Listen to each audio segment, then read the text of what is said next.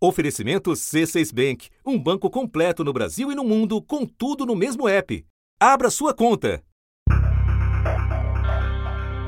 Cara, você tem que zoar que você pode, pô. Tá todo mundo Pô, cara, pra você quer que eu faça o quê? Eu tenho o poder de pegar cada idoso lá e levar pra um lugar? Fica aí, tá aqui uma pessoa pra te tratar. É a família dele que tem que cuidar dele em primeiro lugar, rapaz. O povo tem que deixar, de deixar tudo nas costas do poder, do poder público. Aqui não é uma ditadura, porque é democracia, pois. A família em primeiro lugar. Esse foi o discurso que me elegeu, inclusive. Da redação do G1, eu sou Renata Luprete e o assunto hoje é o impasse institucional criado pela recusa de Jair Bolsonaro em aceitar a realidade da pandemia do novo coronavírus. Até porque o brasileiro tem que ser estudado. Ele não pega nada. Tu vê o cara pulando em esgoto ali, sai, mergulha, tá certo? E não acontece nada com ele. O que pretende o presidente e que consequências esperar de seu comportamento. Enquanto o enredo político se desenvolve, a Covid-19 matou quase 80 pessoas no país até esta sexta-feira, 27 de março. Meu convidado neste episódio é o filósofo Marcos Nobre, professor da Unicamp e presidente do Centro Brasileiro de Análise e Planejamento, o SEBRAP. Marcos, os eventos se sucedem de maneira veloz, mas se a gente tiver que apontar um gatilho para o que está acontecendo nos últimos dias, ele é o pronunciamento do presidente Bolsonaro, confrontando as autoridades de saúde, inclusive do próprio governo, e os governadores a respeito de como lidar com a pandemia do coronavírus. Isso é descontrole ou ele tem um plano?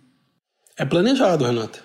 É planejado. A questão é que plano pode ter uma pessoa desesperada? Né? Então, por isso que dá a impressão de, de trem desgovernado, porque é uma pessoa que está fazendo tudo para se manter no poder, inclusive chegando a atitudes e a gestos e a palavras que são de alguém que está cercado, que está se sentindo acuado e sem saída. O que, que precisa ser feito? Botar esse povo para trabalhar, preservar os idosos, preservar aqueles que têm problema de saúde. Mas nada além disso. Caso contrário, o que aconteceu no Chile vai ser fichinha perto do que pode acontecer no Brasil. Todos nós pagaremos um preço que levará anos para ser pago. Se é que o Brasil não possa ainda sair da normalidade democrática que vocês tanto defendem. É, então, mas tem é, racionalidade, porque mesmo alguém que está numa situação desesperada tem uma certa racionalidade, tem um certo plano para frente. Há quem diga que o plano é empurrar a conta das mortes e da recessão para os governadores. Faz sentido para você? Não só na conta dos governadores, na conta do sistema em geral, porque é assim que o Bolsonaro sempre faz, né? Eu fiz sozinho. Vocês inventaram o gabinete do ódio fez o discurso. Eu? Eu que fiz o discurso. Tá aí, tá aí. Eu que, eu que escrevi o Só não discurso. se eu sou aconselhou responsável ninguém, pelos meus atos. Presidente. É, a velha política, o sistema, e ele é a nova política lutando é, contra o sistema, né? A nova política lutando contra a velha política. Essa que é a, que é a lógica dele. Nesse caso é um caso extremo, porque antes ele usava é, o caos como método mas o caos era um caos institucional. Agora ele realmente aposta na produção do caos social, ou seja, do caos nas ruas. Qualquer que seja o resultado do plano dele, o resultado é o caos. E ele está vendo que o caos é a única saída para ele, o caos social. E por isso ele quer provocar o caos social. E no caos social, ele faria o quê, Marcos? Ou tentaria fazer o quê? Para que as medidas de quarentena possam funcionar, é preciso que tenham medidas econômicas que acompanhem a quarentena. Ou seja, é preciso de fato inundar as empresas, as pessoas de recursos. A Câmara dos Deputados acaba de aprovar aquele projeto que garante um auxílio de 600 reais aos trabalhadores autônomos, aos trabalhadores informais. É esse valor durante três meses. Pra... De crédito, de dinheiro, de transferência de renda, tudo isso. É preciso fazer isso. Senão, é, a quarentena não vai funcionar, porque as pessoas vão dizer: bom, eu tenho que escolher entre ficar isolado e não me contaminar ou morrer de fome. Uma pesquisa da Central Única das Favelas mostrou que 86% dos moradores de periferias de todo o Brasil têm medo de ficar sem ter o que comer. Então precisa ter medidas econômicas claras. Aí o que, que acontece? Os governadores decidem a quarentena. O Bolsonaro ele tem a chave do cofre. Ele é quem tem a possibilidade de fazer o plano econômico que é compatível com a quarentena. E isso ele se recusa a fazer. Então, ele conseguiu produzir, é, com certeza, o caos social. Porque se for mantida a quarentena e é, não tiver as medidas econômicas compatíveis, nós vamos ter o caos social. Se não for mantida a quarentena, nós vamos ter o caos social, porque nós vamos ter os hospitais completamente em colapso muito antes do que a gente estava tentando é, ter. Então, ele contratou o caos social. Eu ia te perguntar mais adiante sobre as medidas econômicas, mas já que você mencionou, Normalmente as pessoas tentam analisar as coisas relativas a esse governo muito centradas na figura do presidente Bolsonaro. Mas eu me pergunto se nessa questão que você está colocando a gente não deveria incluir a equipe econômica também. Por quê, Marcos? Essa é uma equipe econômica, a gente sabe que foi montada. É, com um plano para uma conjuntura econômica, para rodar um software que nesse momento não tem condição de ser aplicado e não tem a menor utilidade para a crise que está se apresentando já. Né? Nos últimos dias, é, nós pouco vimos do ministro da Economia, Paulo Guedes, e as pessoas da equipe econômica que estão falando, esboçando alguma coisa, elas não têm um, um plano é, concreto é, para apresentar. Aliás, nem as medidas que elas dizem que vão mandar para o Congresso já foram apresentadas. E a gente teve, por exemplo, o secretário de Política Econômica tentando garantir que essas medidas vão durar três meses, no máximo até o fim do ano, chegando a um paradoxo que é o seguinte: o governo nem tem resposta econômica para a crise e já está dizendo que as medidas têm prazo de validade. A minha pergunta para você é o seguinte: é, tem condição de essa equipe econômica, é, de alguma maneira, cair a ficha dela e ela responder ao que está acontecendo? Porque ela não foi é, empossada para isso, concorda? Ah, sem dúvida, sem dúvida. Essa equipe econômica não tem nenhuma condição de fazer o que é necessário fazer, porque vai contra todos os princípios, inclusive, que organizaram a formação da equipe. Então, assim, teria que ter uma conversão dessas pessoas e uma consciência dessas pessoas para o estado de emergência que até agora elas não demonstraram ter. Então, a inação da, da equipe econômica, em particular do ministro Paulo Guedes, nesse momento, é assustadora, porque mostra um grau de descontrole, de desorganização num momento de crise, que é alguma coisa que só pode trazer o pânico para as pessoas. Nós não temos organização em nenhum nível, em nenhum nível durante essa crise. Então é preciso produzir essa organização. E o que ficou claro para a gente é que não, não é possível e não vai ser possível produzir essa organização com Bolsonaro. Ou seja, é ele que todas as vezes que, por exemplo, o ministro da Saúde tenta fazer alguma coisa, tenta organizar, botar ordem de algum jeito, coordenar ações, ele ataca o ministro porque ele acha que o ministro está querendo se projetar mais do que ele está querendo ser presidente em 2022. Quer dizer, não é possível que a gente tenha um presidente desse. Então, assim, é necessário isolar Bolsonaro. Ah, não estou falando de impeachment, porque nesse momento o impeachment só jogaria água no moinho do caos, que é o moinho em que o Bolsonaro aposta. E o que, que significa, é, no teu entendimento, isolar o presidente? Eu até tenho uma pergunta sobre isolamento, mas antes eu queria entender melhor a tua ideia. É, é preciso criar um núcleo de coordenação é, no nível do governo federal, em nível federal, para é, coordenar as ações todas relativas à nossa crise. Então, nós temos ações que são ações na saúde, temos ações na economia, temos ações na infraestrutura, na educação, etc. Nós precisamos criar isso. E isso tem que ser feito à margem da presidência da República. Como é que isso vai ser feito? Bom, é, estão surgindo né, tentativas de coesão é, alternativas ao Bolsonaro, certo? Então, de repente aparece o governador Dória, de repente aparece o, o vice-presidente Hamilton Mourão, não é mesmo? A posição do nosso governo, por enquanto, é uma só. A posição do governo é o isolamento e o distanciamento social. Não vai ser em torno de uma pessoa como essa que vai se formar essa coesão. Porque justamente essas pessoas têm interesse eleitoral. Então, nós temos de criar uma coordenação, nós temos que criar um núcleo de organização de emergência que passe ao largo da questão eleitoral. Senão, ele não vai funcionar. Então, é, como é que nós vamos fazer isso? Podia ser outra pessoa, tá? Mas vou te dar um exemplo. Se você chama uma pessoa como o Dr. Drauzio Varela, que é uma pessoa que já declarou seguidas vezes que não tem pretensão política, que nunca será candidato a nada, que nunca foi e nunca será se ele for a pessoa que vai coordenar essa força-tarefa, por exemplo, tá certo?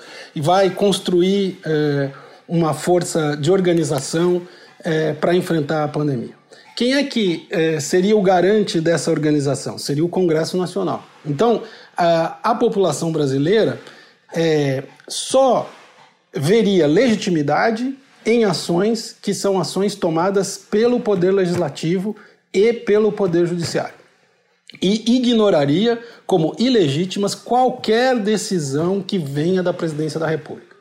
Nós temos que fazer algo desse nível, porque senão o número de mortes vai ser muito maior. Mas, Marcos, você concorda que essa modelagem que você está é, desenhando é, de uma coordenação é, num regime bastante presidencialista, apesar dos eventos dos anos recentes, que passe ao largo da presidência da República, sendo que você mesmo lembrou é, no início da nossa conversa que é o Bolsonaro que tem a chave do cofre, é, é no mínimo um desenho inusitado, não? Sim, um desenho inusitado para uma situação totalmente inusitada. Quer dizer, é, nós vamos ter que encontrar uma maneira de governar durante a crise, de nos organizar durante a crise, que seja coordenada pelo Congresso Nacional. Eu não, eu não vejo outra saída. Marcos, quero explorar uma outra ideia com você, a ideia do isolamento, que é uma palavra que tem sido usada nas últimas horas por muitos analistas para descrever a situação do presidente. Como presidente, nas pesquisas de aprovação, ainda tem aquele colchão que você conhece ali perto, um pouco maior, um pouco menor do terço, que é dele. Eu queria explorar com você a ideia é, contrária, digamos assim. É, com quem é, Jair Bolsonaro conta neste momento? Porque se a gente for fazer uma lista, a gente encontra várias forças, né? É, de parte do empresariado, a parte do agro, aos caminhoneiros, milícias virtuais e reais, polícias militares, e daí eu chego numa questão. Quero explorar com você essa ideia do isolamento, se ela é real ou não. E eu chego na questão das Forças Armadas, porque uma incógnita, toda vez que se analisa a situação do Bolsonaro, é qual é o tamanho do apoio que ele tem das Forças Armadas e o que, que as últimas horas dizem para você a esse respeito, Marcos? É, a primeira coisa, nós não sabemos o apoio efetivo que ele ainda tem, porque nós não temos ainda pesquisa que meça de fato qual é a aprovação dele depois da crise, né? E nós temos problemas de metodologia, de comparação entre as pesquisas, porque as pesquisas agora não podem mais ser feitas de maneira presencial, né? Elas têm que ser feitas por telefone. Então isso já dá outro problema. Então, é, a, a impressão que dá é que o Bolsonaro perdeu muito dos 30% que ele tinha de apoio. É a impressão que dá. Pode ser que esteja errado. Mas é a impressão com que todo o sistema político está trabalhando. Então, nós temos que levar isso em consideração, porque se o sistema político está é, tomando isso como dado, é porque nós estamos falando de alguma coisa que é real para a ação do sistema político. Depois, em relação ao, ao regime presidencialista. De fato, o regime é presidencialista, mas se houver um grande acordo para isolar a presidência da República, nesse período específico da pandemia, nós podemos construir alguma coisa que vai salvar vidas. Você diz, ele tem apoio na elite econômica, ele tem apoio é, no agro, etc. Ele tem apoio enquanto ele fica segurando a chave do cofre e não fazendo o programa econômico, que hoje é um programa econômico que é largamente aceito por diferentes correntes econômicas e políticas. Isso sem dúvida, tem uma espécie de consenso entre os economistas Exato. e entre países lá fora, países com governos de orientação Exatamente. muito diferentes sobre qual é o receituário para a economia neste momento. Então, é, é bem parecido com, com 2008, né? Bem parecido. Em termos de resposta é, econômica. Né? E nós precisamos fazer algo semelhante né? nessa situação de emergência.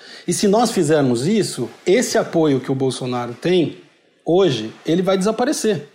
Porque o que ele está fazendo, na verdade, é, é tirando uma perna do programa de emergência, que é a perna econômica. E ele fica jogando isso e dizendo: olha, eu não vou dar para vocês a perna econômica, porque eu estou praticando uma política liberal, e, portanto, vão, vão ser culpados aqueles que não fizerem é, as pessoas irem para a rua trabalhar e abrirem os seus negócios. Devemos sim voltar à normalidade. Algumas poucas autoridades, estaduais e municipais, devem abandonar o conceito de terra arrasada, a proibição de transportes, o fechamento de comércio e o confinamento em massa. O que se passa no mundo tem mostrado que o grupo de risco é o das pessoas acima dos 60 anos. Então, por que fechar escolas? Se, se você consegue fazer um plano completo, você isola o Bolsonaro. Então, quando eu estou falando de uma política econômica alternativa, e uma política econômica que seja decidida pelo Congresso por sobre a presidência da República, eu estou falando também que esse tipo de acordo tem que ser um acordo que inclua o Supremo Tribunal Federal, evidentemente certo? Então, tem que articular os governadores, tem que articular as duas casas do Congresso, tem que articular o STF, tem que articular ah, as principais forças políticas, tem que articular as principais forças vivas da, da sociedade em termos de movimento social. Tem que ser alguma coisa que seja representativa, tá certo? Ou, ou o mais representativa possível. Né? Mas ela tem que ter essa característica de neutralidade política, porque não pode como o governador Dória fez, é se lançar no confronto ele com o Bolsonaro para dizer eu sou o contraponto do Bolsonaro. A condição de cidadão, de brasileiro e também de governador do Estado de São Paulo, lamentando o do seu pronunciamento ontem à noite à nação. Mas o senhor, como presidente da República, tem que dar o exemplo, que tem que ser o mandatário para comandar, para dirigir, para liderar o país e não para dividir. Por que, que as pessoas outras forças políticas, eu quero dizer, iriam aceitar que ele deveria ser, desde já, o contraponto do Bolsonaro e, portanto, o candidato mais forte em 2022. Entende? É isso que não vai dar certo. Agora, Marcos, eu te fiz uma pergunta grande, peço desculpas por isso, e por isso eu vou lembrar uma parte dela que ficou faltando, que é a questão do tamanho do apoio das Forças Armadas ao Bolsonaro. E eu lembro aqui do vídeo que chamou a atenção de muita gente, do comandante do Exército, divulgado pouco antes do pronunciamento, em que o general Pujol dizia: Nesse momento de crise, é de que a nossa tropa deve manter a capacidade operacional para enfrentar esse desafio e poder fazer a diferença. Talvez seja a missão mais importante da nossa geração. E em que ele dizia que o Exército estaria envolvido nesse trabalho sob a coordenação do Ministério da Defesa, chamou a atenção de algumas pessoas que ele não tenha citado o presidente da República.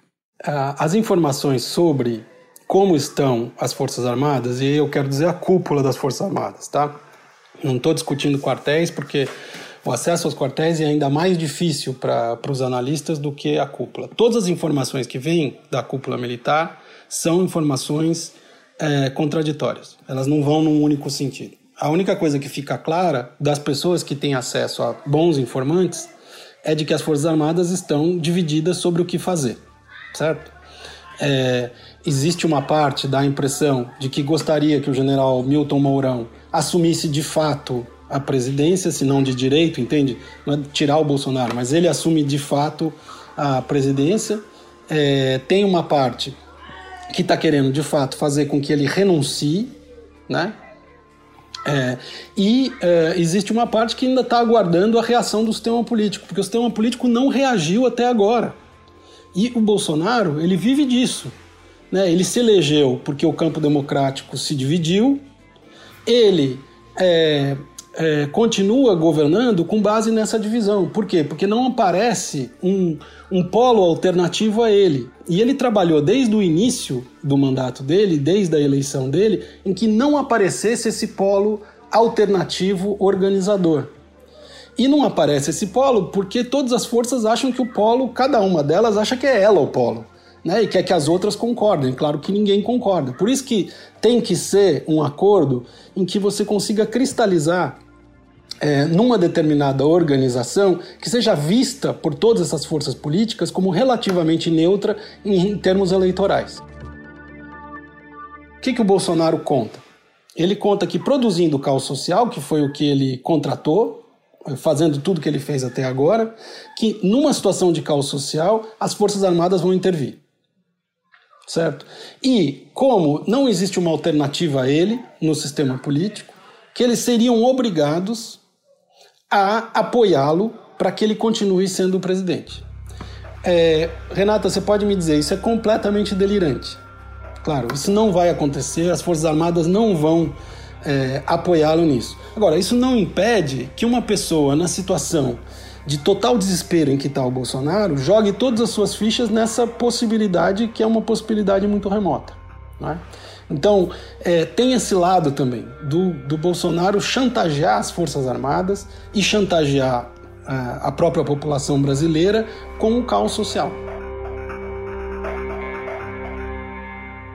Marcos, ao longo da nossa conversa, nós passamos por vários personagens dessa história, além do próprio presidente. Falamos do Congresso, das Forças Armadas, dos governadores, mas não falamos dos filhos de Bolsonaro. E nesta quinta-feira, o deputado Eduardo Bolsonaro reabriu o incidente diplomático que ele mesmo havia criado com a China. De que maneira?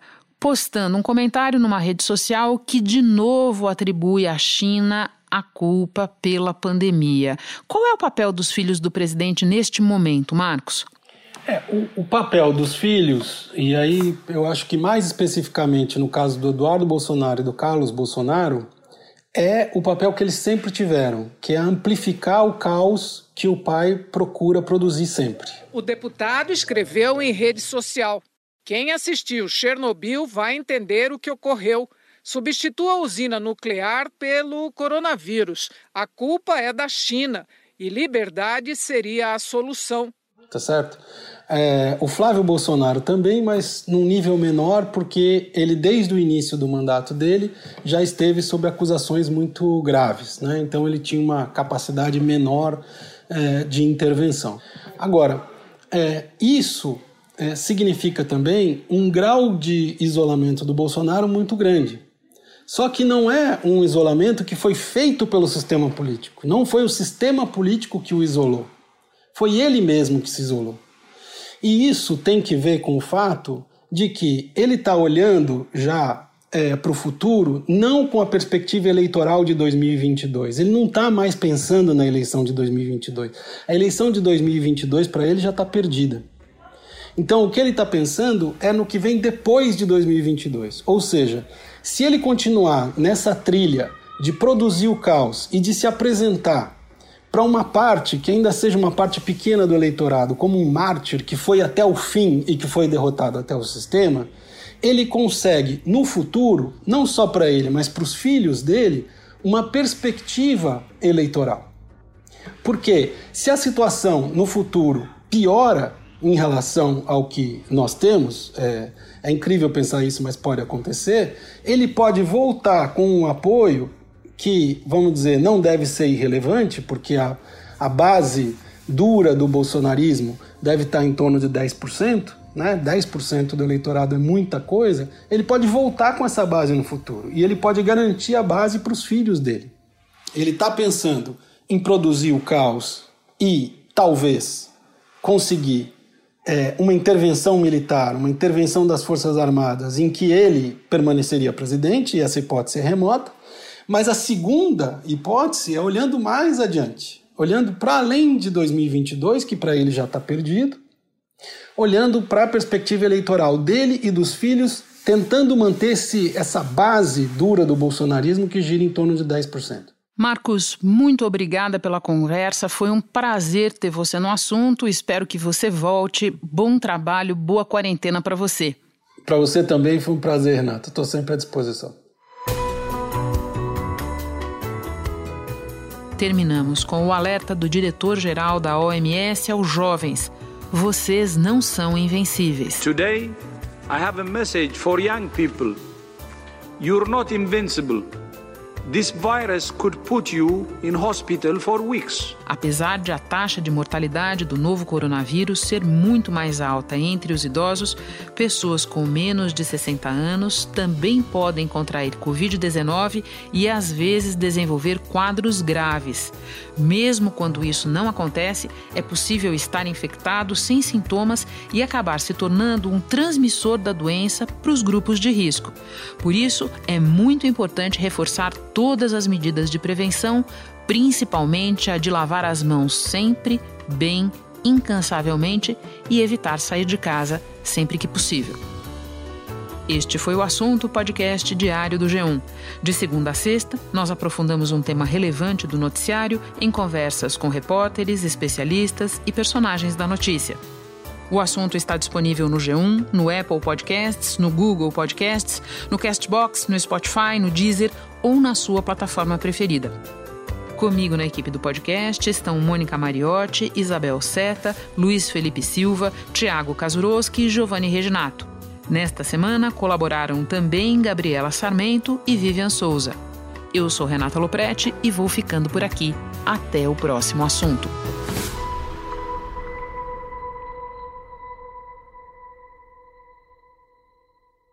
Você no topo da experiência financeira que um banco pode oferecer. Escolha um banco completo no Brasil e em qualquer lugar do mundo. Abra sua conta no C6 Bank.